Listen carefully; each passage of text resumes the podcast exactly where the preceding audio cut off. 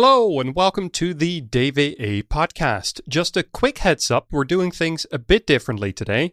In a moment, my colleague Sabrina will do a German introduction. This is, after all, a German podcast. But then the actual interview will all be in English. So don't be scared, stick with us, or just jump ahead in your podcast player if you want to dive straight into my conversation with Berta and Adelaide from Right to the City for All. Die Deutsche Wohnen ist einer der größten Vermieter in Berlin und ganz Deutschland. Privaten Wohnungsunternehmen wie Vonovia oder Deutsche Wohnen vor, nur an steigenden Mieten interessiert zu sein. Die Deutsche Wohnen profitiert vom Wohnungsmangel. Die Initiative Deutsche Wohnen und Co. enteignen. Deutsche Wohnen und Co. enteignen, Spekulation bekämpfen. Diese Kampagne. Die Initiative Deutsche Wohnen und Co. enteignen. Hallo, liebe Leute. Willkommen bei Von Menschen und Mieten, dem DWE-Podcast.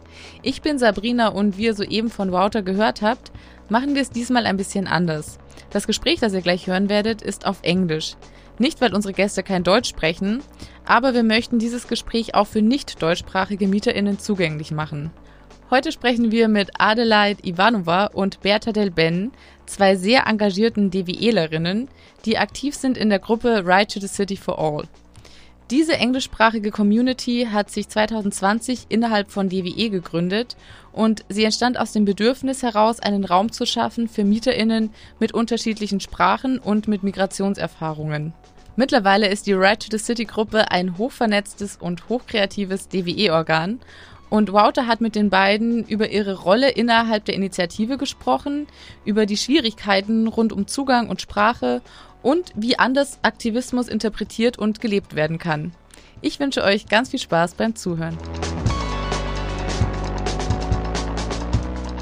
We're here to talk about Right to the City for All, R2C, the Yes. work group that you are both a part of. And let me just dive right straight in.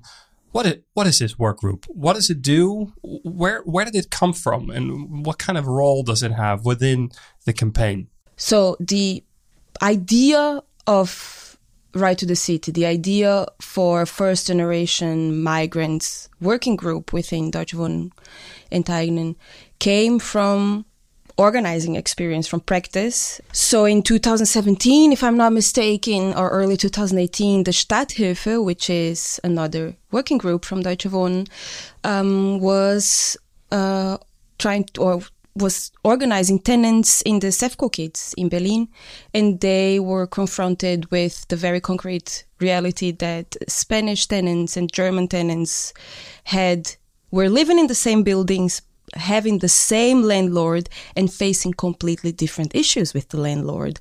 And not only the issues were different, but there was uh, many difficulties in organizing these two groups together against this common bad landlord.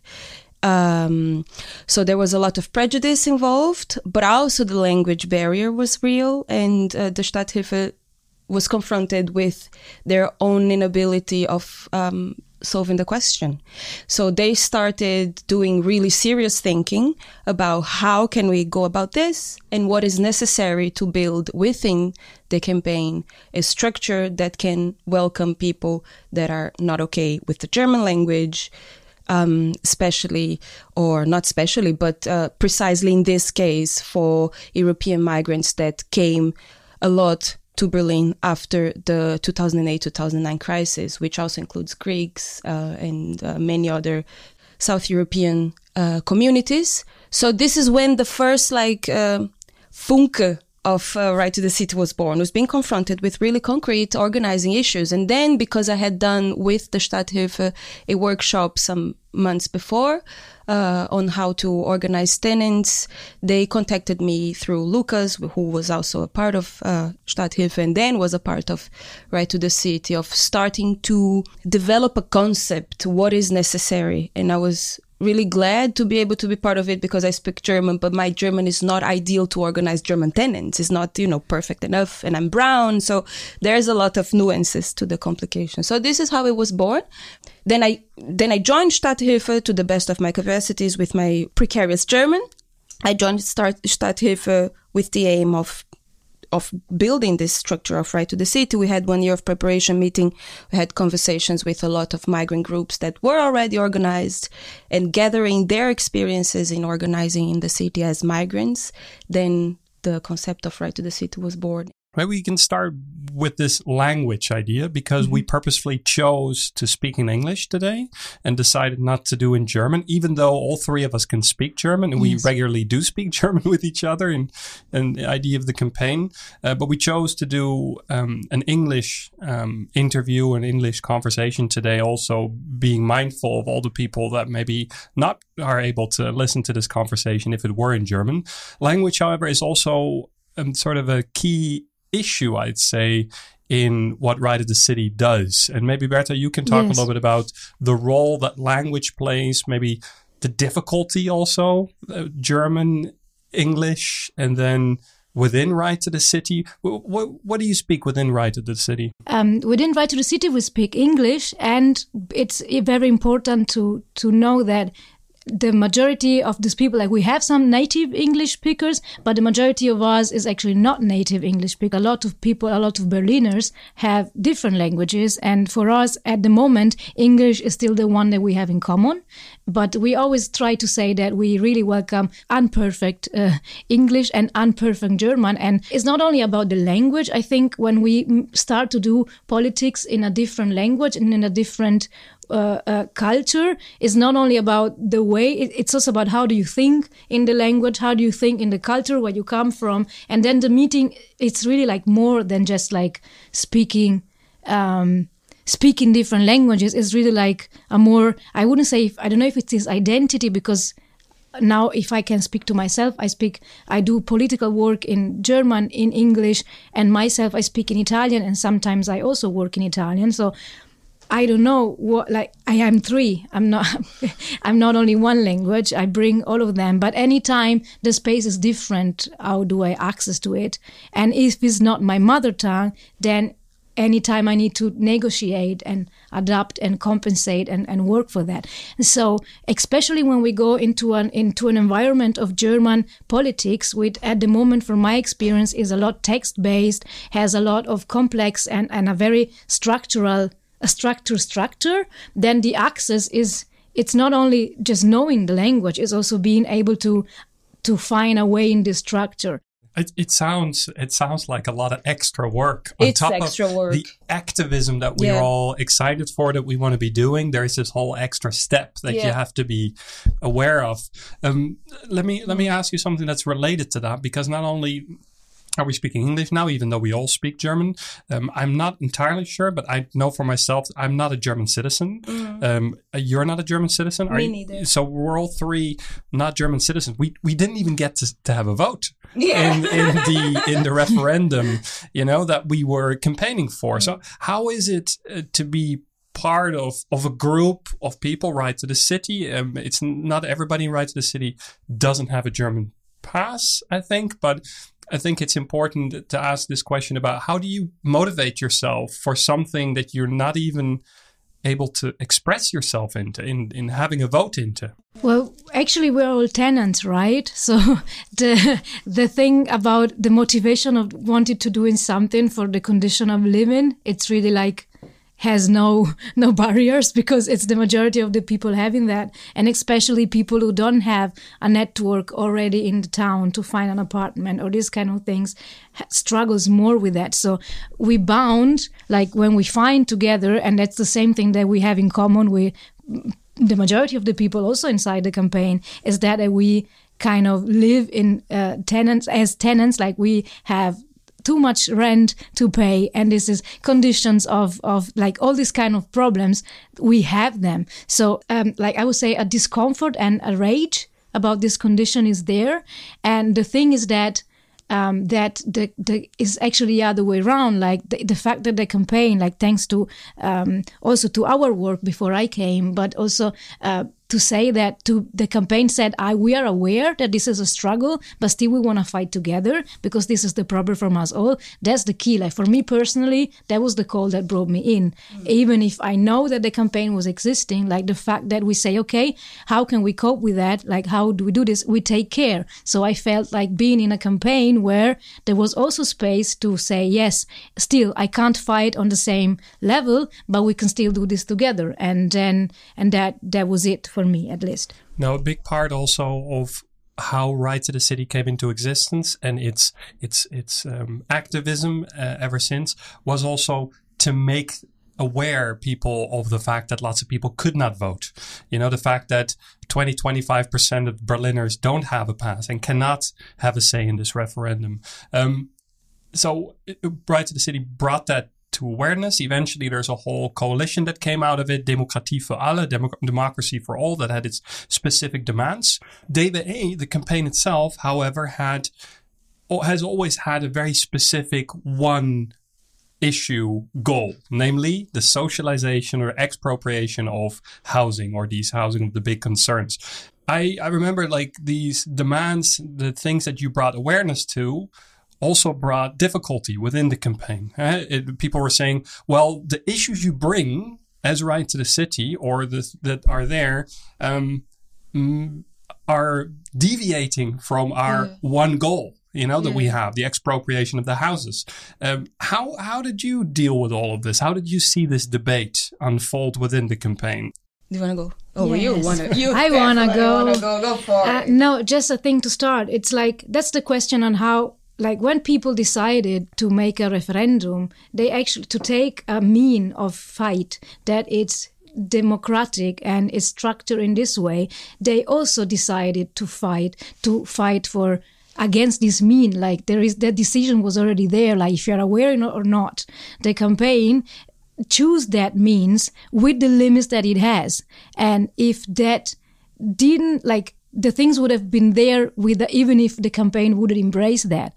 The fact will be that the people that were excluded would still be excluded, and we have still a lot of people that are excluded from our from our campaign and our activity. And then the the second question is like, for who do we want this resocialization? For who is the Vergesellschaftung? If it's not for all Berliner, then it's not by Vergesellschaftung. And this is not something. And I think that when I say this, it's about me that I I can't vote, but I think I hope that it's also for a lot of other people that have this sensibility to also say, for who actually I'm doing this. And I'm trying to do it for everyone, at least for I try to be majoritarian. How do you say that? And this is inside the referendum. This is inside voting, having a, a campaign, like a, a voting campaign, an election campaign. Like we already choose to be out and big and again it's not about being complex but it's really in the in the in the decision of like using this democracy way of fighting that all the other decisions are just consequences of it. And so for the people who say well actually that lose extra energy, then I, I, think we are the living example that we actually brought more energy to the campaign. Like just make the case of the cheerleading group, like everything that came by involving people that otherwise wouldn't have been involved, that supported the campaign instead of putting energy out. And that's that's a fact. It's not my opinion. So that, that's how it is, right? Yeah. I would add a third point to this, which is you don't win a political campaign only with the vote. You need the support. The, you know, you need like, you can, you, you don't have the luxury in a city that 20 to 25% of the people are non-German citizens and you're fighting you know, like every support counts because it's a very um, polemic demand. You need not only the votes, but you need the support. You need some some type of uh, uh, of vibe, sort of say, in the city. And uh, what I I think it's strategically speaking, it's also smart to involve these people. We have seen in the last couple of months how other campaigns failed to address this topic. I'm not going to name any campaign, but I was refused signing. You know, people stopped me in the street in the last couple of months. And then when I say like, but my signature is not valid, they will be like, okay, thank you. And I'm like, oh my God, you don't know what you're missing. You're missing so much support here, which, you know, it's like, so you, having this strategic view of like, how can we build majority that not only people vote for us, but that people are talking about us and think, and you know, and then it reflects ref, reflects a little bit on your question before. Why should people that are not allowed to vote join the campaign? exactly because they cannot vote. It's a way of doing, of being much more, um, creating much more impact than only signing. And it's a way of compensating the lack of signature with the intensity of how you can change things through uh, joining a movement. Maybe we can uh, talk a little bit about what makes Right to the City special, not just in the fact that it has, um, or that it has a, a, migrant perspective, or at least brings that into the campaign itself, but it's also there's lots of people from all over the world who are in this group mm. who bring their own experience maybe from political campaigning back home um, i mean we're talking here about berlin maybe even germany there's lots of countries in the world and lots of countries do things very differently mm. all over the place so maybe we could talk a little bit about what kind of things uh, right to the city does to make activism a bit different the point is just having like to do a work that it's uh, very excellent on being clear in the structure. Like this how is a meeting going? Like the meeting is like this. This is gonna happen. We have the points. We start like this. We close like this. And at the moment we have like we start with an ice break and then we close with an open mic when everybody can say something and then uh, uh, share the roles. Like having the having like we have a facilitator for every meeting a note taker for every meeting somebody who is then and then we close by assigning these roles to another person. And this kind of things makes the task accessible it's and it's easy to join. And so the, the principle, and I don't know, maybe you know this, but I don't know if this comes from already knowing that we're going to be so different and being together. That's why we need a structure that it's where we all meet it's the welcoming things. It's like having a space where we do this. And then also this kind of saying, like starting, but I think I'm quoting you saying this, but starting that everybody has comes with a knowledge, so that everybody comes in the things of like um, you don't need to prove or to learn something to be an activist because if you are here and you want to do something and you have a proposal, we just say yes. Maybe it doesn't go till the end, but we're trying to support each other instead of checking if you are good enough or not. Mm. And maybe um, to make this a bit more personal, I would like to also ask you you're from Italy. Yeah. You were also politically active in Italy. And then you come to Berlin and you become politically active here in Berlin, in Germany. What are some of the things that you sort of like are very excited for that are happening here in German activism or maybe this specific campaign? And maybe some of the things you're like, oh man, that's really difficult. I don't know how to, I don't know how they do it, but I don't want to do this kind of activism. You know, you have some examples to yes, that regard? I do. Uh, I need to say that actually it took me 10 years to become active again. And it's my personal history, but it's also like that before I never found an en- entrance point. So that that speaks for right to the city to my experience that that was for me uh, welcoming uh, into into activism, and um, I think I really love these facilitation things that everything is structured and it makes me feel I wouldn't say safe, but like okay, somebody's taking care of this, and um, and the the other I don't know because I had we mentioned before. Now we were here. A lot of people came uh, to Berlin from South Europe for the crisis, and so I've been there in Italy when we had demonstration against this crisis and and cutting for the university. So kind of I have I don't know if it's a privilege, but I'm very happy that I was able to lead a social movement that was a move a national movement that was very big, and in that this is in Italy. No? That was in Italy. Yeah. yeah, 2008, 2010, kind of was a wave in two waves. I don't know. That also we didn't want nothing. And a lot of people also went, I think, in different countries. But having that experience that we had to go day to day to say, okay, what do we do tomorrow? And just like being creative, okay, how can we do more? Like, what do we occupy next? And then we had a lot of proposal, okay, we do do this and that, like trying to have and also a lot of spontaneity, which I kind of tend to think that it's not the same that is in Germany happens. Like I wouldn't say that but I don't know. There are there is the opera also from Laura Tibur. It's not that the movement is not creative, but it's still I wouldn't say it's a little bit more structured than the spontaneity I was used to. Like I, I was used to, we want to do something. Now we go out and we do it.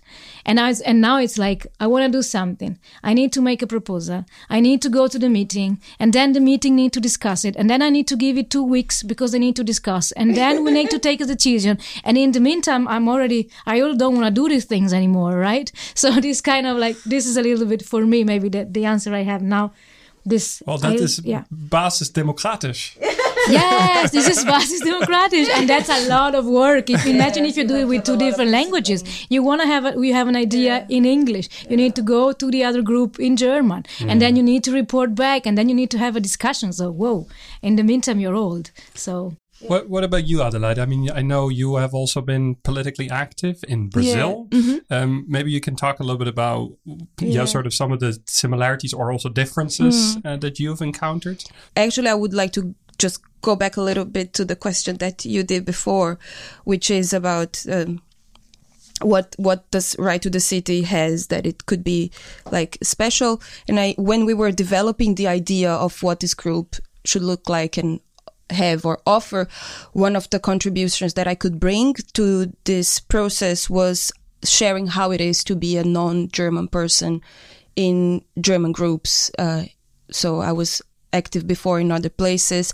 And usually what you encounter is whether you are patronized uh, or you're treated with total disregard. You know, your political intelligence, your ideas, your concept. What do you think about Berlin? What do you think about German politics? People just don't take you as seriously. And when we were creating the concept of right to the city was like from the beginning, it is everybody who joins is going to be taken seriously because everybody who joins knows what it is to be a tenant. And probably, if they've been politically active before, they bring their knowledge from their previous country. So how, because it's not enough to create a group and say like, we welcome everybody. It's not enough to have the chairs so that people are, you have to have the microphones for the people who join and that they feel I don't like the word, but that they feel empowered to make suggestions and bring their knowledge. So this is something that we took really serious from the beginning when we were conceiving Right to the City. And I think this is what's special. You don't have to prove yourself before you get a protagonist role in Right to the City. You just have to join and, you know, and the fact also that we don't hierarchize. I don't know if this word exists, but there, there's no hierarchy between someone who, you know, there is someone who answers and reads the emails, and there's someone like Berta who takes a lot of public speaking. For us, this is the same importance, which is already comforting because then everyone has skills, and then the shy people, for example, don't feel that they are not taking seriously or being appreciative. I think this is really something that I didn't I didn't have that before in German groups. But then again, coming back to the previous experience in the Northeast Brazil, I also think that the fact that um, and when I arrived in Germany, I had the feeling that everybody was doing politics hiding their faces, you know, and no one wanted to take group photos, no one wanted to take solely photos. You you cover your face in the demonstrations, you don't want to have your face in social media, and that for me was really strange.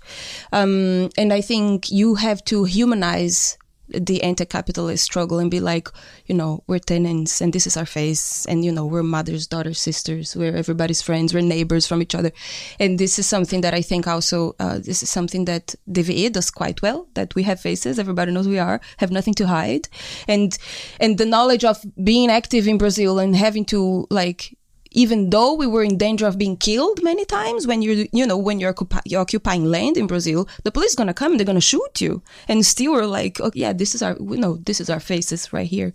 So i think this is something that um and we we go to demonstrations and we do occupations with a lot of instruments. We sing music we do theater yeah so i think let's, let's yeah. talk about that. sorry for my monologue No, that's it's great. No, you you you just spoke about theater um, a little bit, and I'd, I'd like to talk a bit about um, some of the things that came out right of the city, like for example the cheerleading team, the fashion show, um, highly highly theatrical performances, and I'm not gonna lie. When I hear it for the very first time that we're going to have a cheerleading team or even the fashion show, um, I was a bit like, oh yeah, that's fun. You know, uh, I, that's that's cool. There's some people doing some sort of different activism, but then actually seeing the impact that cheerleading had within demonstrations, the impact that the fashion show had, which was a whole theater, like it was a theatrical display, right? Um, displaying what this whole campaign is about.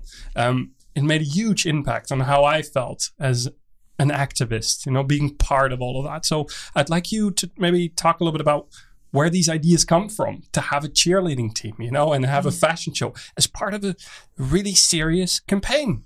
like Matteo came with the idea Let's do cheerleading. Matteo is a member of our Right to the City with the City group. I think they joined us in May or something like this, and we were doing. We did together uh, the rally, and 29 of May we did a rally all together in in Tempelhoferfeld, and then we had some. We had actually a very good rally because we had some speeches and then dancing, and like the atmosphere was already like. Um, I don't know, just positive and, and joyful. And of course, uh, keynote uh, like joy is not it's it's I wouldn't say that it's it's uh, well known for everybody, but of course it's in at least in my, but I think also in our political convincement that to make politics like to share experience, it's also about creating good moments when we are together because we if we don't do that like it's it's not like it's already a, re- a lot of work to fight and if we don't enjoy and if we don't find way to rejoice and stay together and appreciate how amazing we are and what we are doing then then uh, that's really we lack a moment of of that it's that it's already there. We just need to appreciate that. And that helps us being together and that helps us like shine even bigger. And so i think the link is that um, we had like the cheerleading uh, um, idea came at the end of the second phase when we had like a gathering of right to the city. And then we just like we just had this idea that was in the air like we did a little bit of fun and that was it. But then we regather and he say hey are you still serious about that? I say okay i'm, I'm game. We just do it. And we want to cheer. We want to honor the people that are doing this campaign. And also we want to shout and scream because we, we said sometimes no, we can't vote but we can cheer so let's scream. Yeah. we also want to occupy space starting from us and not starting from how do you need to perform politics. As you mm-hmm. said before like dress in black and cover your face no. Yes yes and maybe mm. colors and a smile and shouting it's maybe works. And the press loved us because i think it was new it was fresh and it also like trying to make a campaign that is not for the for a, only for categories of people that is actually for everyone and that maybe can speak to people that are maybe not interesting in in joining us yeah. but can still see us as as powerful. So that that that was all of the things coming together. And the idea of the fashion show was pretty similar like with with elmer who actually did also part of the DWE campaign.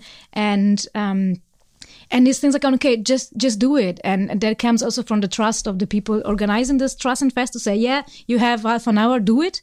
And and for me myself it's very important to to and it's it's very i'm also very happy that it works that we also share moments where it's difficult to do this campaign. Like it's it's nice we are a lot of people but it's a lot of work and nobody is paid for this and we all have our lives our jobs our relationships. Some of them are suffering because we are activism and for me it's very important that we also take care of each other. And of course i'm half i'm not doing it perfectly or right but if we can create half an hour when we all together when we feel and that's the power of theater for me when i kind of know okay that's where my competences of performer on stage can help and support that mm-hmm. moment. So for me personally those kind of things really push the boundaries for what activism can be.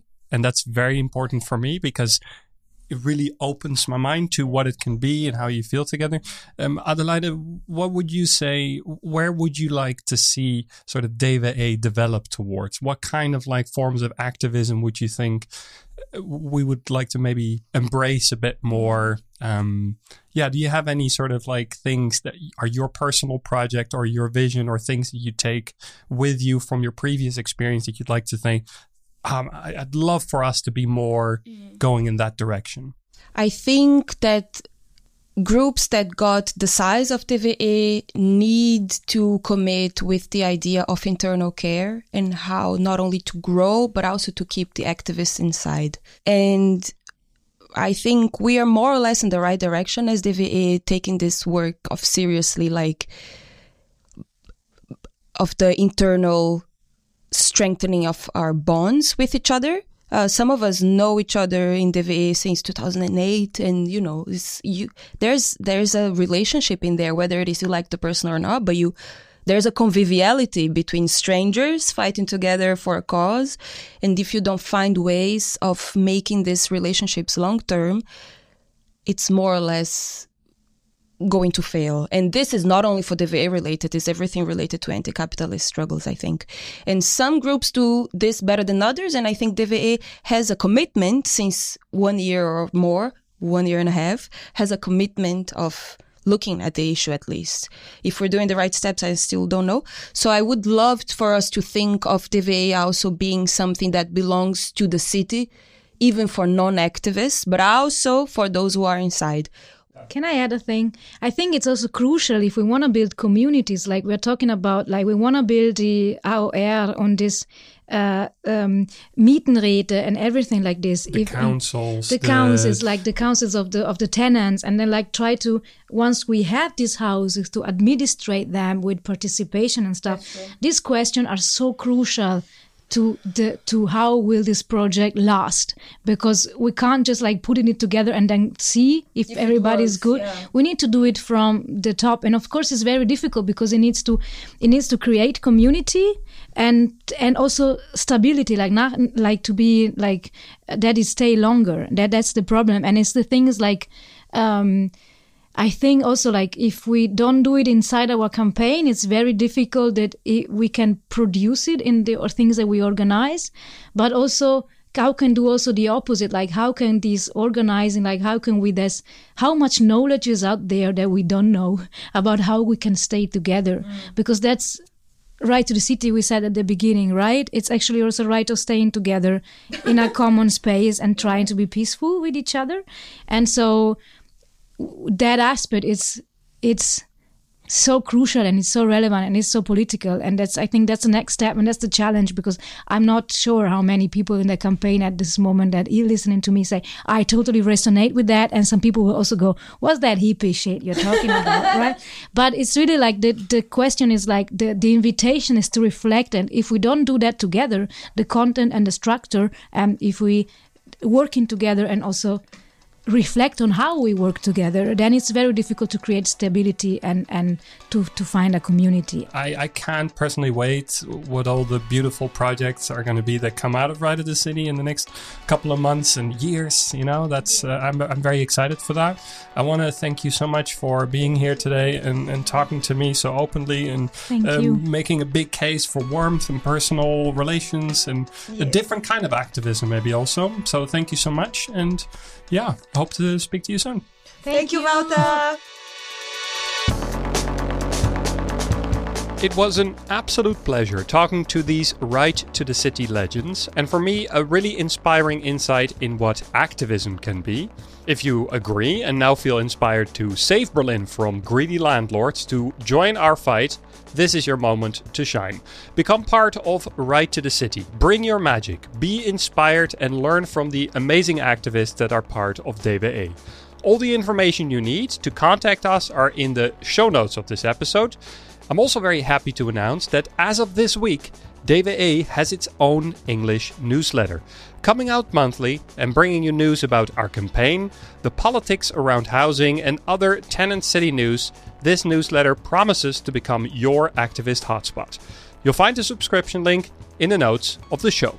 And one of the topics of our recent newsletter is the redistribution demo coming up this Saturday, November 12th. Together with about 50 other organizations like Extinction Rebellion, DiEM25, Fridays for Future, the Berlin Tenant Association, and the healthcare movement, we take to the streets to show that we're fed up with the near constant crises we're facing. Redistribute now. Join us this Saturday, November 12th at 1 o'clock in front of the Red City Hall, the Rotes Rathaus. Be there. Nächste Folge sprechen wir mit Iman und Kamel über nichts weniger als die berühmt-berüchtigte Expertinnenkommission. Warum wurde die ins Leben gerufen? Was spielt sich da eigentlich genau ab? Und wann können wir mit Ergebnissen von den Expertinnen rechnen? Und mit welchen Ergebnissen? Ja, wir versprechen euch auf jeden Fall einen hochinteressanten Einblick hinter die Kulissen der bisher sehr intransparenten Kommission. Also abonniert euch den Podcast und verpasst keine Folge mehr. Es ging wieder um Menschen und Mieten, gebt es weiter und versucht selber jeden Tag ein bisschen zu vergesellschaften. Beim Frühstücken, auf der Arbeit oder in der Beziehung mit euren Liebsten.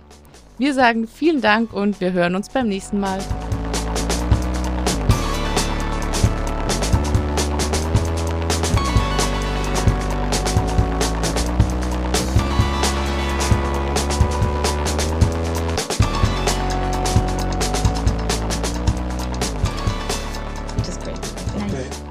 I'm just gonna steal the mic. though. Yeah, yeah. You I just say the- no, no, no, Adelaide, that's wrong. no, you're saying bullshit. Shut up. I can say it better.